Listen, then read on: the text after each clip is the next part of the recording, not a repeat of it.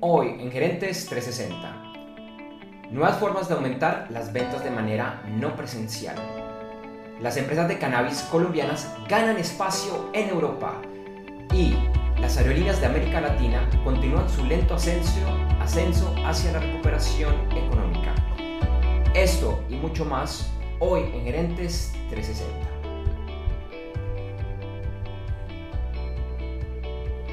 Este episodio de Gerentes 360 se graba y transmite en vivo por internet, hoy martes 23 de marzo de 2021. Te invitamos a que nos acompañes en vivo hoy y todos los lunes, martes y el lunes es Festión Colombia, ingresando a nuestra página web www.gerentes360.com o a través de nuestra página de Facebook en www.facebook.com barra lateral gerentes 360. En ambos encontrarás nuestro video en vivo. Este episodio de Gerentes 360 es traído por la Masterclass VIP de e-commerce exitoso. ¿Quieres conocer cuál es la forma correcta de crear un comercio electrónico o e-commerce exitoso? Además, entender el rol que debe asumir la alta gerencia para lograr su éxito. Te invito a que me acompañes a esta Masterclass VIP que es gratuita, ya que te registres ingresando a www.internetconresultados.com. Lo repito, www.internetconresultados.com. Internet con resultados, todo pegado. www.internetconresultados.com. Hola, ¿qué tal? ¿Cómo están? Bienvenidos a un nuevo episodio de Gerentes 360. Hola Juan, ¿cómo estás? Hola Andrés, ¿cómo estás? Buenos días, buenas tardes, buenas noches. Eh, no sé, desde donde nos estén acompañando pues gracias por estar aquí nuevamente en un nuevo episodio de Gerentes 360. Hoy también, como siempre, con muchas noticias. La primera, bueno, de las que vamos a estar hablando, pues que Tesla enfrenta ahora una fuerte competencia de parte de Volkswagen. Así es, y en el mundo de las aerolíneas de América Latina no se están deteniendo y de hecho, bueno, parece que se están reinventando, Juan, y de una manera bastante interesante. Bueno, y también desde América Latina las fusiones y las adquisiciones de empresas de la región aumentan. También nos acompaña un super experto que nos hablará de nuevas formas de aumentar las ventas de manera no presencial. Bueno, entonces arranquemos.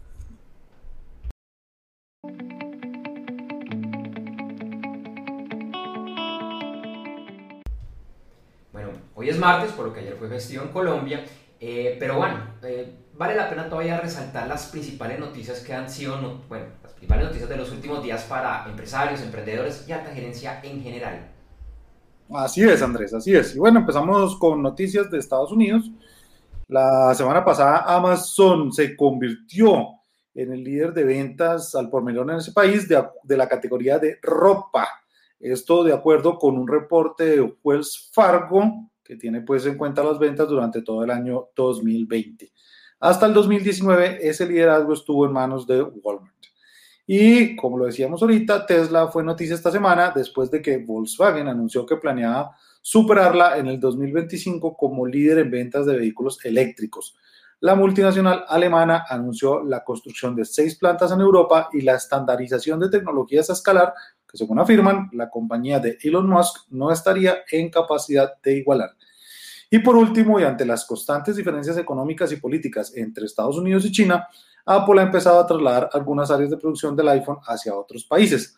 Tal es el caso del iPhone 12, que ahora se empezará a fabricar en India, y otros dispositivos como el iPad y el MacBook, que ahora serán producidos en Vietnam.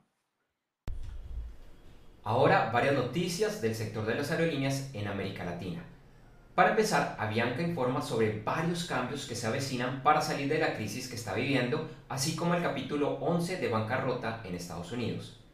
Algunas de las medidas que tomará eh, para hacer esto será centralizar su operación de los aeropuertos de Bogotá en Colombia y, el, y San Salvador en El Salvador, y empezar a ofrecer vuelos directos desde otros aeropuertos en aviones de fuselaje estrecho a destinos turísticos como Cartagena en Colombia, Punta Cana en República Dominicana y Cancún en México.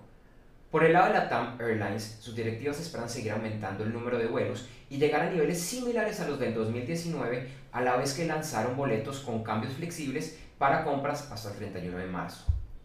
Finalmente, Viva Air ha sido reconocida como la tercera aerolínea de la región con la flota de aviones más joven y anuncia su intención de emitir acciones en la Bolsa de Valores de Colombia o en la de Nueva York. Bueno, y eh, vamos a hablar del cannabis medicinal.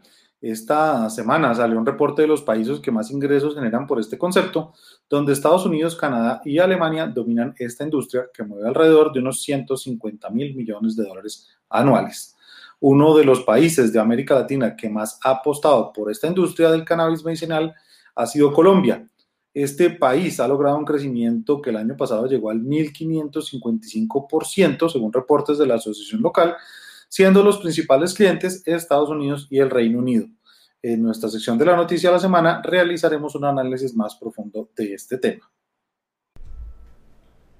En noticias de América Latina, en los primeros dos meses del 2021, las fusiones y adquisiciones de empresas en la región crecieron un 67.35% en comparación con 2020.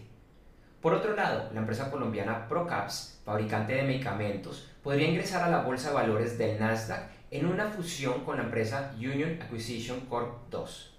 Y la semana pasada, Santiago de Chile inició una cuarentena estricta después de siete meses de haber finalizado el primer confinamiento total. Bueno, y nuestra noticia 5, como siempre, vamos a hablar de mercados. Esta semana arranca con mucha preocupación por los miedos que puede producir la tercera ola del COVID-19, así como nuevas cuarentenas estrictas en diversos lugares del planeta, como lo mencionaba pues Andrés ahorita, Chile en el caso de América Latina y algunos países como Italia y Francia en, en Europa. Esto ha llevado a que las acciones bajen mientras que los bonos han subido. Además, está llevando a que el dólar se fortalezca y el precio del petróleo baje, después de varias semanas para estar ahora por debajo de los 60 dólares por barril. Por otro lado, los analistas están pronosticando que se dará un auge de commodities, favoreciendo algunas economías emergentes, en especial las del llamado BRIC, que está compuesto pues, por Brasil, Rusia, India y China. Tres de los commodities que podrían prosperar son el petróleo, el cobre y el litio. Bueno, pues esas fueron las principales cinco noticias para estar atentos esta semana.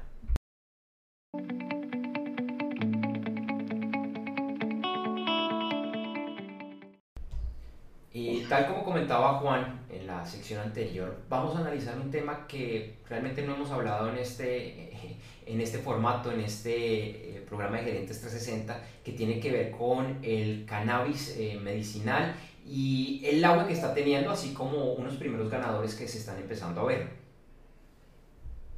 Eh, así es, así es, pues digamos que no, no tenemos mucha, mucha literatura de este tema. Eh, no hemos hablado antes en este videoblog y consideramos que vale la pena hacerlo a pesar pues, de que no somos expertos en este tema, obviamente desde el lado legal. Ya varios países han aprobado el uso de este producto por los beneficios que ha mostrado, no solo en la parte medicinal, sino también en la parte cosmética.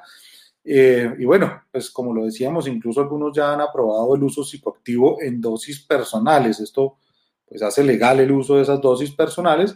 Obviamente esos países son más pocos que los que han aprobado las otras industrias que, mencionábamos.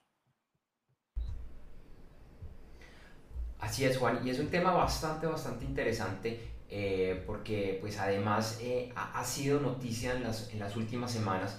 Eh, pues ya hay varias empresas que están mostrando grandes resultados, algunos países que le han apostado a este tema están empezando a tener pues ya un, resultado bastante, bastante interesante. Y frente a toda esta situación de las cuarentenas, de la pandemia y demás, pues es una industria que está empezando a, a, mostrar unos resultados que, pues de alguna manera, Juan, pareciera que la pandemia no los ha, ha afectado, afectado tanto como de pronto, pues sí lo ha hecho a otro tipo de, de, industrias. Sí, de acuerdo. Y incluso pues eh, dentro de lo que investigábamos aquí de la industria, eh, ha tenido una volatilidad alta en Wall Street en las semanas recientes, ya que algunas empresas han anunciado resultados positivos por encima de lo que esperaban el mercado. Y esto pues obviamente ha llevado a mejorar las valorizaciones de las mismas. Eh, sin embargo, pues muchas de ellas, al ser una industria tan joven, tan reciente, aún no han eh, generado utilidades, incluso algunas todavía pues no tienen un flujo de caja positivo, pero al parecer, según lo que investigábamos nosotros, eh, parece ser que estos resultados o la, expectativa que había sobre el tiempo en que se iba a llegar eh, a las utilidades o a resultados positivos se ha cortado y pues esto ha llevado a, la volatilidad en Wall Street. Y, es bien interesante también revisar un poco de los, los, números que está dando esta industria, que digamos que con este boom es una industria todavía muy, muy joven. Eh, Hoy en día, por ejemplo, pues se está hablando de que está produciendo cercano a los 29 mil millones de, dólares y en los próximos cuatro años espera que esa cifra ascienda a los 42 mil millones. Es una cifra, pues, desde todo punto de vista, pues, eh, exponencial, un crecimiento acelerado, rápido. Además, se espera que sigan apareciendo eh, oportunidades de, de, inversión. De lo poco que yo conocía del tema fue que hace unos tres o cuatro años, pues, yo, ando en un tema de libertad financiera, entonces estoy buscando dónde invertir, dónde hacer. Y me llegó mucha información que había un gran boom, que Canadá empezaba a legalizar estos temas, que era hora de, invertir, que si uno no lo hacía iba, iba, a perder esta oportunidad. Y puede que haya gente que, que lo haya perdido. Yo pues puedo ser uno de esos porque yo lo invertí. Pero lo que se está hablando ahorita es que eh, el tema sigue avanzando, que van a aparecer nuevas, eh, nuevas oportunidades. Eh, por ejemplo, en Estados Unidos ya hay 33 estados eh, que han aprobado su uso, donde hay oportunidades de inversión y donde seguramente van a seguir apareciendo poco a poco nuevas empresas que, que le saquen provecho pues, a esta industria. Exacto, vale la pena aclarar pues que estas cifras que hablábamos eran en Estados Unidos porque como lo mencionábamos al principio pues la industria está moviendo más de 150 mil millones de dólares. Pero mm, pues digamos que también en ese país hay mucho optimismo para la industria. También pues en la medida que se pueda utilizar medicinalmente y en la parte cosmética aún más está eh, la base pues del cannabis, incluso, incluso en algunos alimentos. Ya se habla pues de que se comercializan bebidas para pues que tienen como, como una pequeña participación pues de, del cannabis. Eh, Y esto entonces, pues digamos que, que, hace ver con optimismo la industria. Eh, además, la semana pasada se presentó un proyecto de ley ante el Congreso que facilitaría a las empresas que se dedican a esto a, a, acceder a, a, los bancos. Entonces, porque en este momento digamos que todavía hay muchas restricciones, eh, incluso como decíamos dentro de la investigación que hacíamos, hay empresas que se quedan pues que no tienen ni cómo obtener un préstamo para, para, un carro de distribución del cannabis. Entonces, se ha vuelto mucho recursos propios y de poco acceso al sector financiero.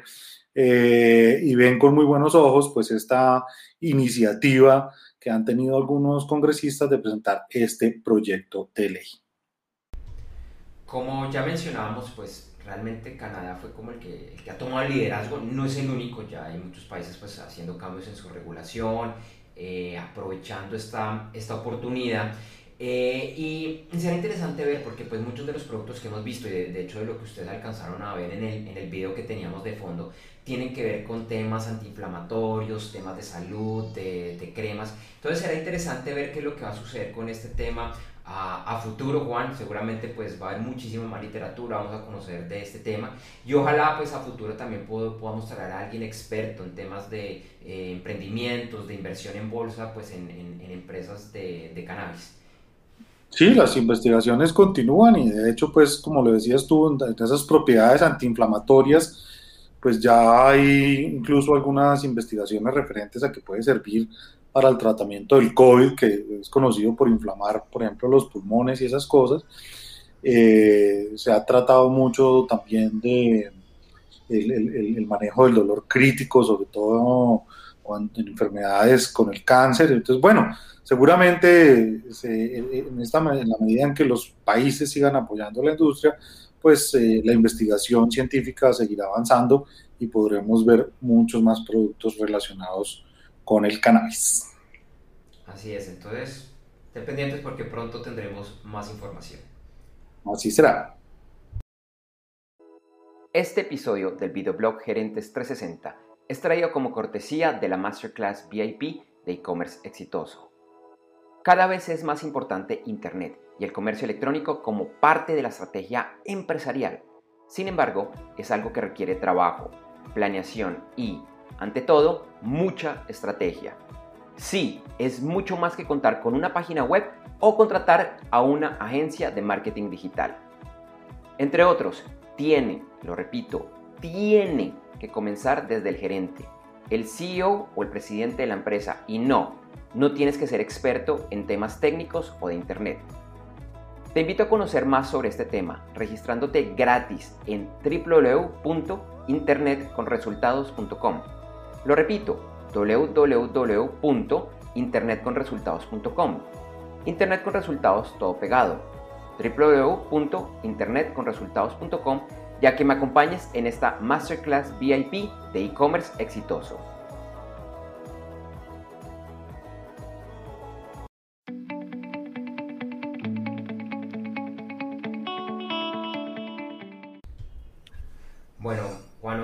Entrevista tenemos un súper, súper experto, que es el señor Julio Mario Camacho. En este momento lo voy a traer a pantalla.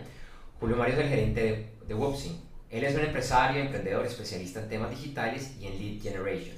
Él estudió matemáticas e ingeniería industrial en la Universidad de los Andes y se ha concentrado en los últimos años en generar soluciones digitales para aumentar las ventas usando herramientas digitales. Julio hoy nos hablará de nuevas formas de aumentar las ventas de manera no presencial. Hola Julio, bienvenido. Qué, qué, bueno que estés aquí con nosotros. Eh, pues obviamente para hablar de este tema de ventas no presenciales, que pues particularmente se ha vuelto fundamental en el último año a través de la pandemia, donde nadie quiere ir a comprar de manera presencial. Cuéntanos qué procesos, qué nuevos procesos, qué innovaciones hay para aumentar las ventas no presenciales.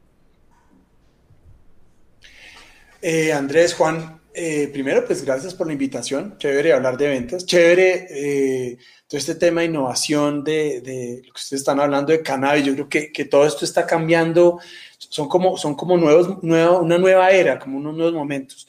Y lo que usted mencionaba, sí, la, la gente cada vez quiere, digamos, desde la comodidad y la seguridad de su casa comprar cosas online y hay nuevas formas de hacerlo digamos, de vender online, de llegarle a esas personas y poderles mostrar. Básicamente es empezar a pensar todo su canal, toda su estructura, digamos, de, de, comercialización, pensándola desde el punto de vista no presencial. Entonces, oiga, uno cómo consigue potenciales clientes, uno cómo los entusiasma de su producto, cómo les muestra, digamos, para que lo tengan dentro de sus alternativas de compra, cómo, eh, digamos, los impulsa literalmente para que hagan el pedido, cómo hace uno unos procesos de ventas, de checkout, digamos, de llenar el carrito o, o de venta, no necesariamente por carrito de compras, eh, de maneras no presenciales y cómo se coordina todo eso con el tema de la logística. Entonces, eh, es coger como cada parte del proceso de venta y, transformarlo, ponerle como una capa digital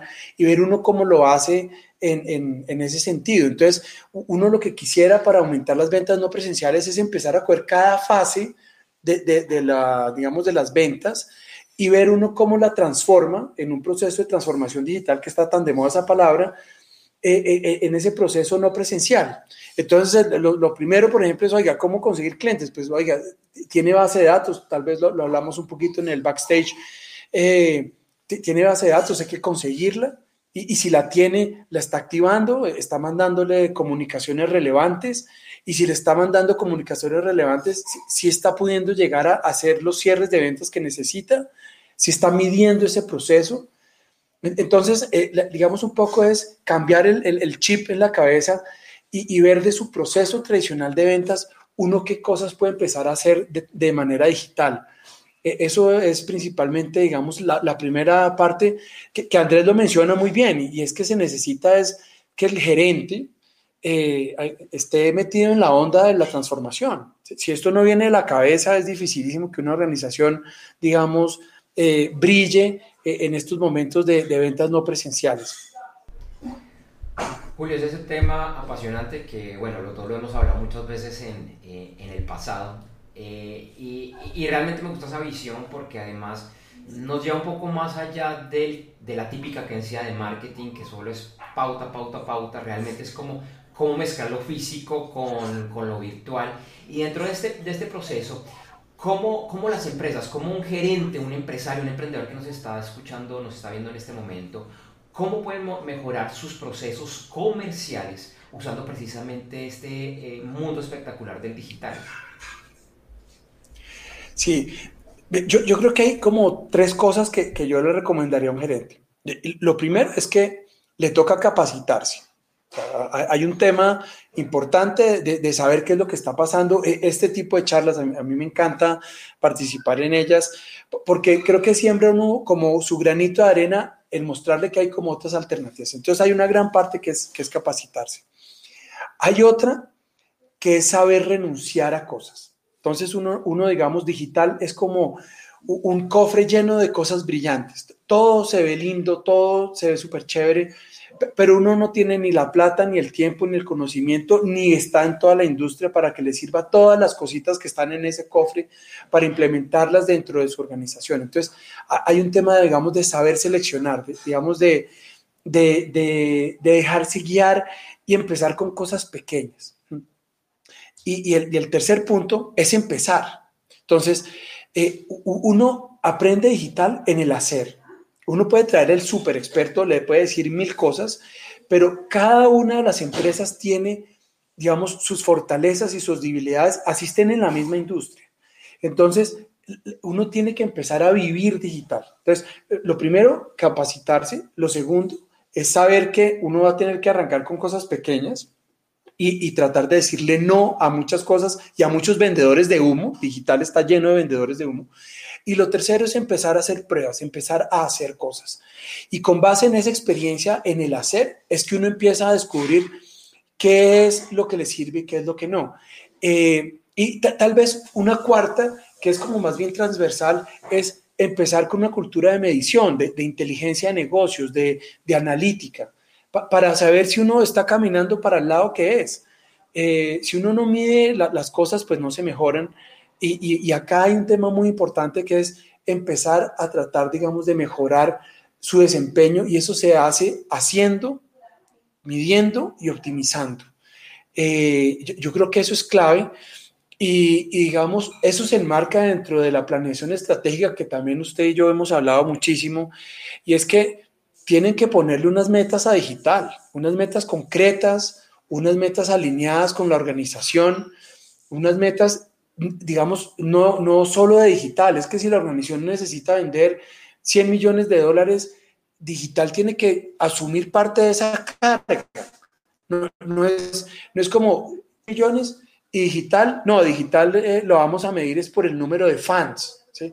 Es, no, si, si la meta organizacional es vender, digital tiene que empujar la carreta de las ventas.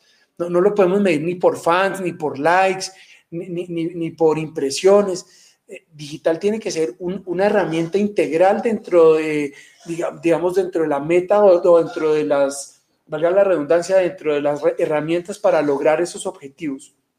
Si, digital va por un lado y la organización va por otro, eh, eh, eso, no, eso no funciona. Julio, hablas de, hablabas de los vendedores de humo y en digital está lleno de vendedores de humo. Impresionante la cantidad de plata que se gastan estos vendedores de humo en Facebook, en Instagram. Eh, y con Andrés también hemos, hay un término que utiliza Andrés y que me gusta muchísimo, que es este de las métricas vanidosas, ¿cierto? Donde nos concentramos mucho es en, en, likes, en, followers o en seguidores o en me gustas o lo que sea. Y, y, entonces nos damos como la pelea y hacer los reyes de la industria en likes y eso no necesariamente se traduce en ventas. Eh, hay gente incluso que la semana pasada a mí personalmente me ofrecieron 10 mil seguidores por algo así como 100 dólares, un poco más. Eh, pero más bien quisiera que nos contaras cuál sería un plan de acción para iniciar ventas no presenciales, que no se basen en, humo, en, likes, en followers, eh, y que sea muy rápido, como dicen los gringos, el mango bajito. me encanta esa pregunta y yo creo que un plan, digamos, se, podría partir como, como en diferentes fases, como lo estaba mencionando, eh, en un tema de consecución de prospectos, en mejorar la experiencia de interacción con, con la marca y efectivamente tratar de llevarlos a un momento de conversión, es decir, un momento de, venta. Entonces, voy a tratar de, de, contarles cómo sería esto. Y es, uno eh, genera, por ejemplo, hagamos de cuenta que vamos a vender eh, eh, aditamentos para celular, gadgets para celular. Entonces, uno necesita conseguir potenciales personas para poderle vender pues, e, esos, esas herramientas, digamos, de, celular, los forros, los vidrios, los cablecitos que a cada rato uno se le están dañando, etc. Entonces uno dice, venga, la primera parte, venga y conseguimos leads, venga a conseguir potenciales clientes que, que necesiten aditamentos para celular, que hoy en día pues es cualquier persona.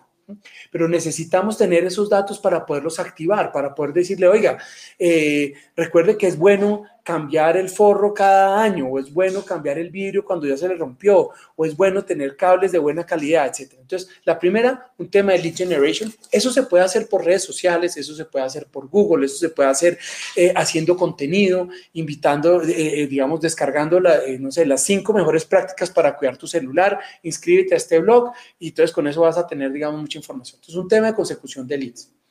La siguiente es activarlos con propiedad que cuando uno es hombre no le manden promociones de, toallas higiénicas o de brasieres, sino que, tenga relación con lo que uno realmente está necesitando. Entonces, si somos, por ejemplo, una tienda de, aditamentos para celulares, pues entonces son los últimos aditamentos, es el último celular, es eh, cómo ahorrar plata en su cuenta de celular, cómo mejorar la velocidad de los datos. Es que uno le llegue información relacionada y relevante para eso.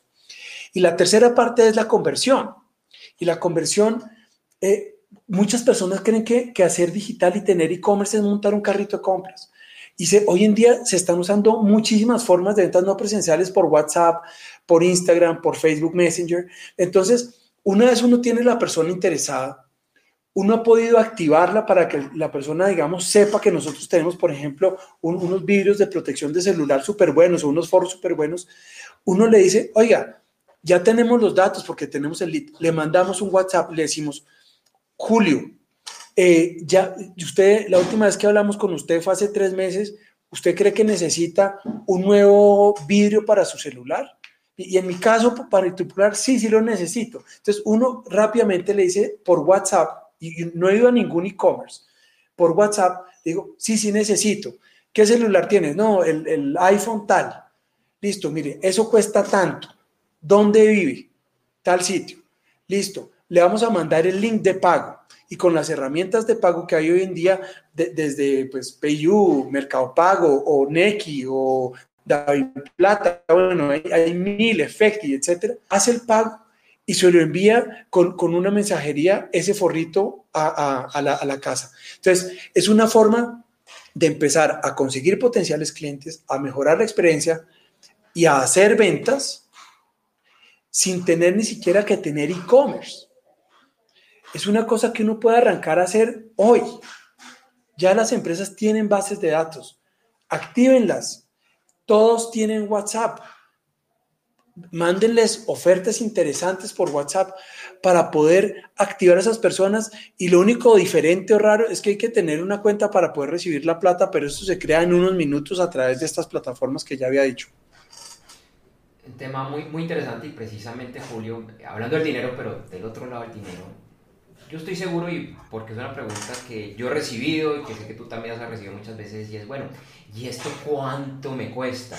Si yo hasta ahora estoy empezando en el mundo de tener página web, o de pronto puede que ya lo tenga, pero nunca he vendido por, por internet, ¿realmente eso, eso cuánto cuesta? Eso, o, o más bien, pongámoslo, ¿cuál es la inversión que toca realizar? Sí, sí, porque todo pasa pues por tener, por tener los recursos para hacerlo. Pero justamente yo creo que hay una primera parte en donde esto puede, digamos, más que costar una cifra particular, digamos, en dinero, es que cuesta es tiempo.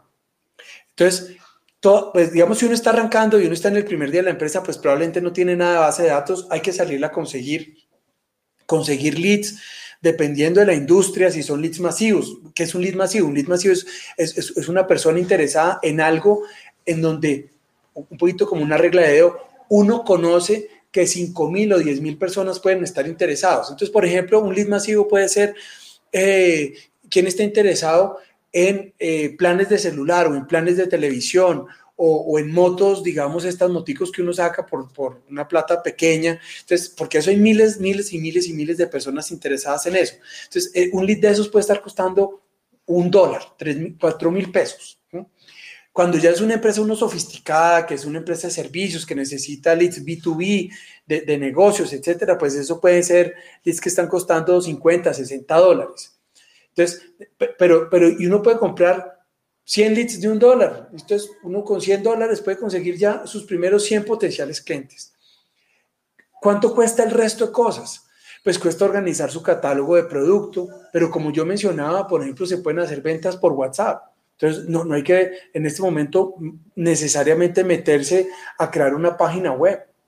Uno puede hacer ventas por Facebook. Entonces, hay, y todas esas herramientas pues son relativamente gratis. ¿Qué cuesta? Trabajo.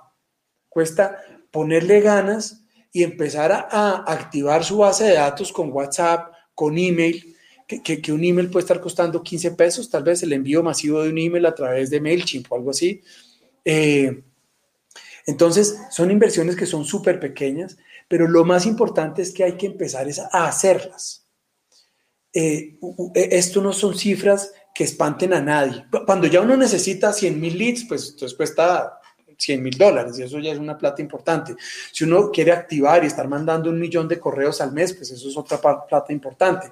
Pero, pero uno para arrancar, para empezar a saborear cómo es este tema de ventas no presenciales, es poner un poquito de orden en el proceso, atesorar las bases de datos que ya se tienen y arrancar a trabajar en ellas.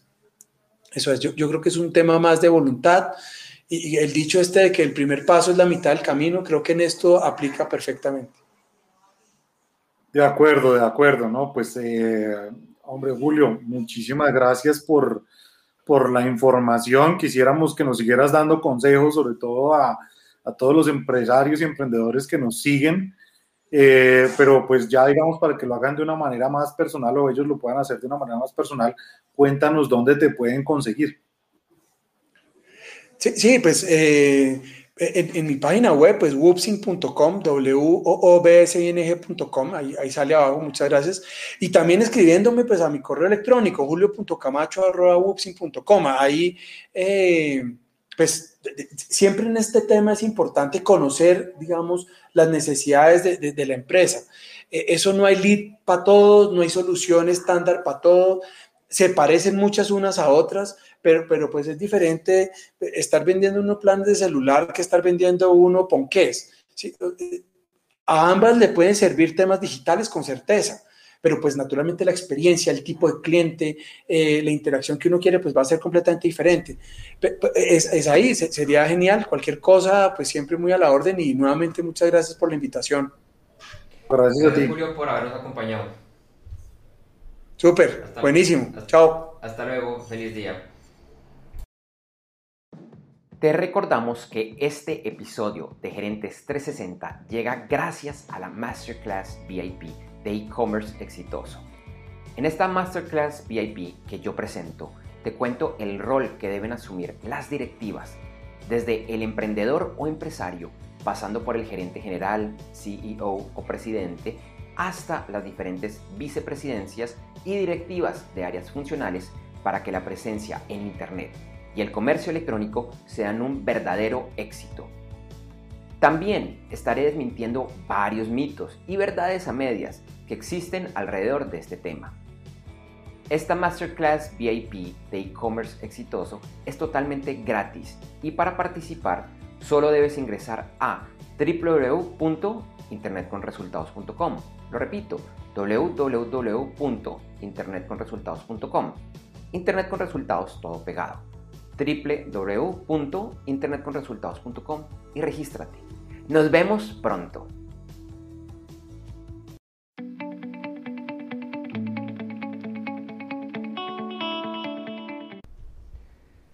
Juan, ahora por favor revisemos muy rápidamente algunas de las noticias que un empresario, un emprendedor, alguien de la alta gerencia debe estar atento esta semana.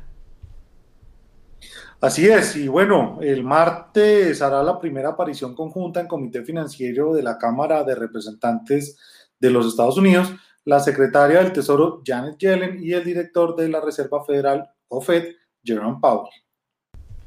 Y el martes, que es, hoy, eh, también vamos a conocer los resultados financieros de la empresa GameStop del último cuarto fiscal eh, que empezó en el mes de noviembre y que será muy interesante Usualmente esta no es tan, tan, tan gran noticia, pero por lo que pasó en los últimos meses con la plataforma Robinhood, con la coordinación que hubo en Reddit de cómo inflaron y tuvo esa montaña rusa la, la acción de GameStop, pues será interesante ver qué sucedió, eh, especialmente en el mes de enero.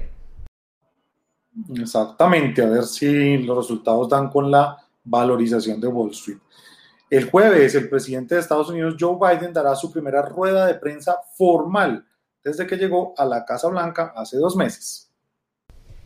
Y el jueves también van a testificar ante un panel del, eh, precisamente del Congreso de los Estados Unidos los CEOs, los grandes directivos de Facebook, Twitter y Alphabet, Alphabet que es la empresa matriz de Google, y se espera que uno de los temas fuertes, espinosos a tratar, es el tema de la desinformación y cómo estas plataformas lo, lo, están controlando, especialmente después de los disturbios que se presentaron el pasado 6 de enero en Washington.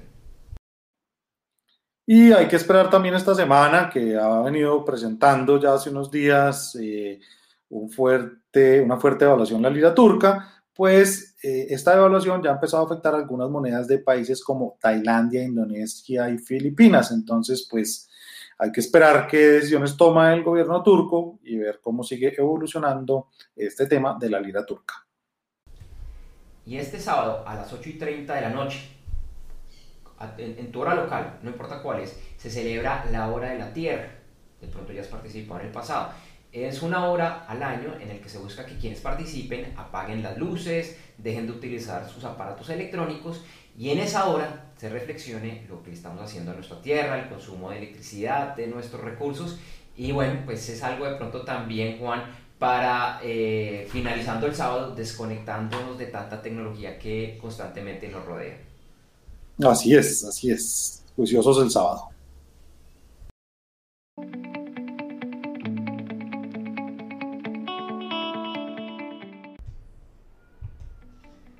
Para finalizar este episodio de Gerentes 360, te recordamos que en las notas de este capítulo encontrarás información acerca de nuestros auspiciadores y esperamos que los visites.